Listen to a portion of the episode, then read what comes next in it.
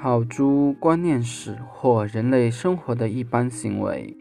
人类何以在这两者上并未日趋败坏？当然不能归之于人类理解力中固有的力量，因为对于任何不能一见即明的事物，一百个人中倒有九十九个完全不能予以辨别判断，而只有一人能知。且仅有的这一人，其判断能力也只是相对比较而言的。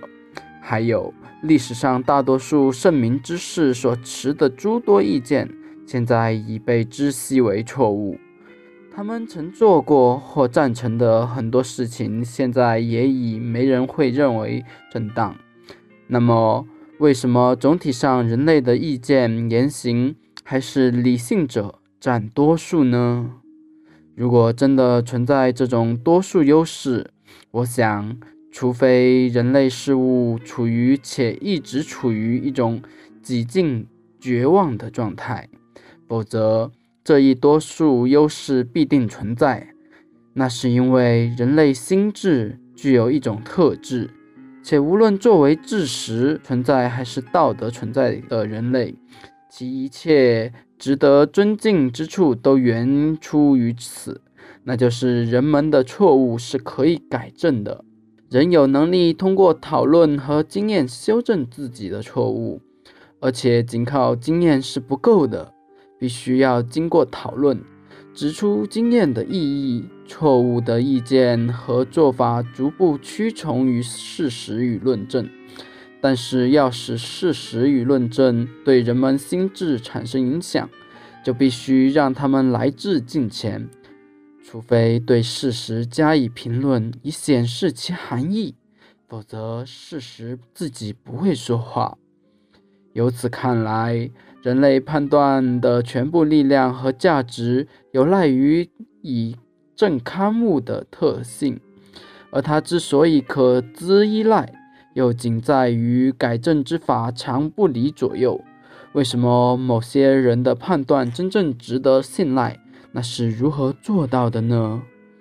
这是因为他一直放开别人对其意见和行为的批评，因为他一直习惯倾听所有反对他的意见，从其中一切正确的东西里吸取益处，并向自己必要时向他人。解释错误之为错误的所在，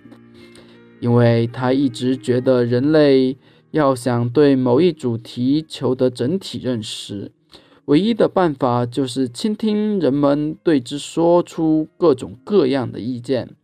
学习各色思维对之做出的一切观察方式。除此而外，任何智者都无法获得他的智慧。并且以人类理解力的本性来说，除此之外也无法使之渐趋聪慧。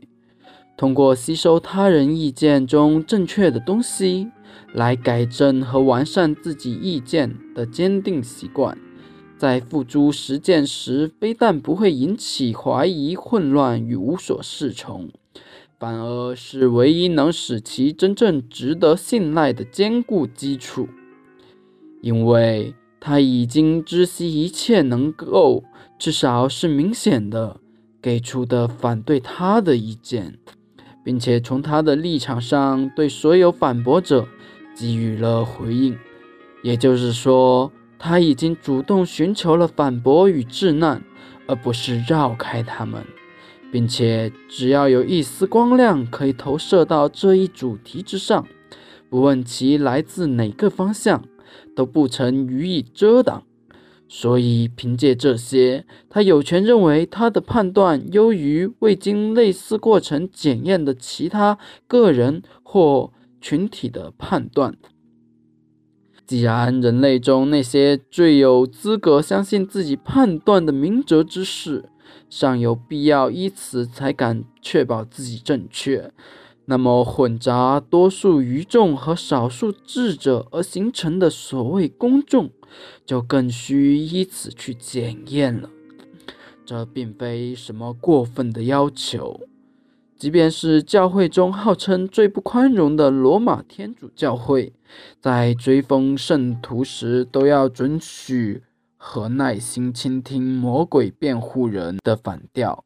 虽然候选者生前表现得至为圣洁，如果未经辩听公爱之语，而后做出权衡，也不允许给予哀容。纵然是牛顿哲学，如果当时秉绝一切智难的话，人们对他的真理性就不会像今天这样完全信服。我们要想确保某一信条至为正确无误，除了长期延请整个世界来求证其污妄之外，别无任何保证可以依赖。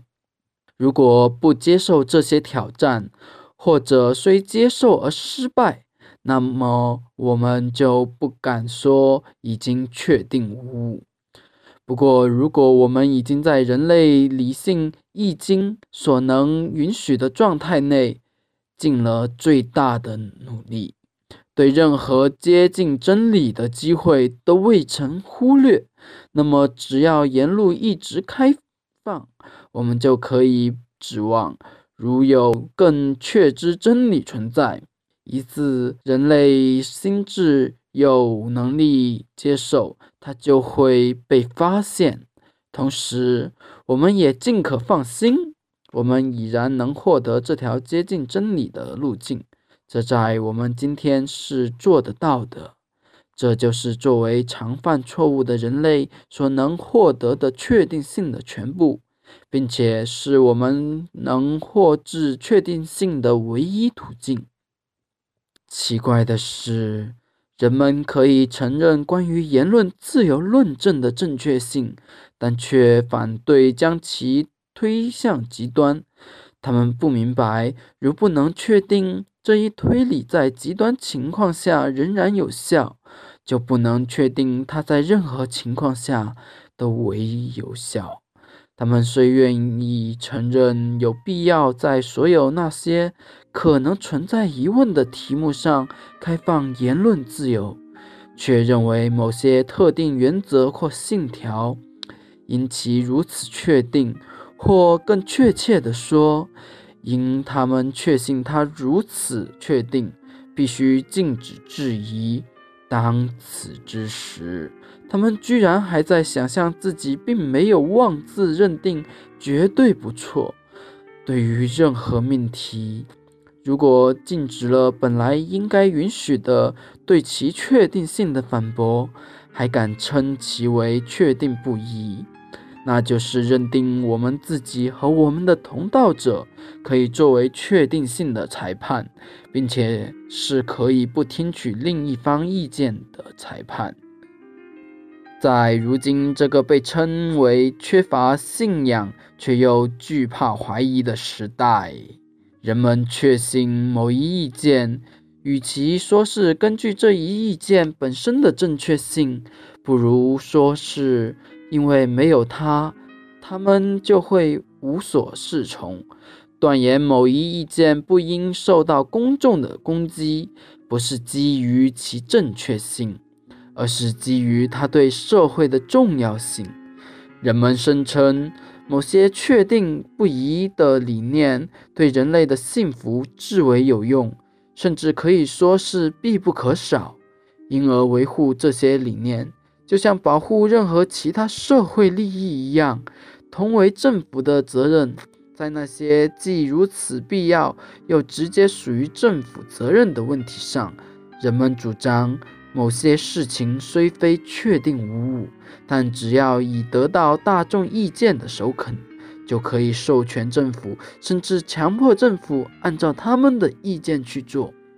也常有人这样辩解，更常有人这样认为。除了坏人，没人想要破坏这些有益的信念，并且他们认为约束坏人、禁止只有坏人才想要去做的事，也肯定不会有错。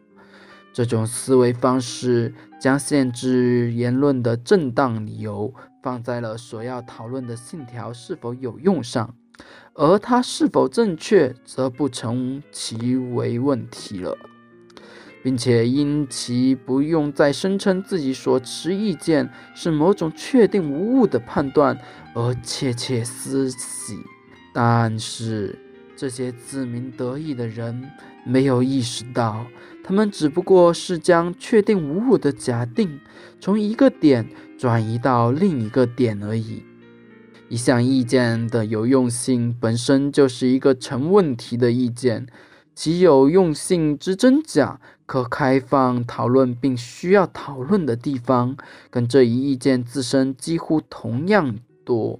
除非被非难的意见已有充分的机会为自己辩护，否则确定一个意见有害，正与确定它是错误的一样。同样是对绝对无误的假定。再者，对于一个持有意见的人，一边禁止他坚持其正意见的正确性，一边又允许他坚持其意见的有用性或无害性，也是说不过去的。一个意见的正确性，就是其有用性的一部分。如果我们想知道某一主张是否值得信任，却要排除对其是否正确的考虑，这可能吗？世间没有有为正确却反倒有用的道理，这可不是坏人，而是圣人的意见。试问，若有人被告知某一信条有用，他自己却心知其误而拒绝予以承认。当他因此被判定有罪时，你能阻止他使用上述辩解为自己开脱吗？其实，那些站在公认正确意见一边的人，从未放弃对这一辩解的一切可能的利用。你会发现。他们不可能将对有用性问题的处理从正确性中完全抽离出来。相反，恰恰因为首先确信他们的信条是真理，他们才将关于他的知识或信念视之为不可或缺。既然这个如此重要的论据只可为一方，而不能为另一方使用。那么，关于有用性问题的讨论肯定就是不公平的。而且，实际上，当法律或大众情感不允许对某一意见的正确性有所争辩的时候，他们同样不会容忍对其有用性的否定。他们所能允许的，至多不过是降低一点对其绝对必要性的强调。或减轻一点否弃它可能招致的实际罪罚。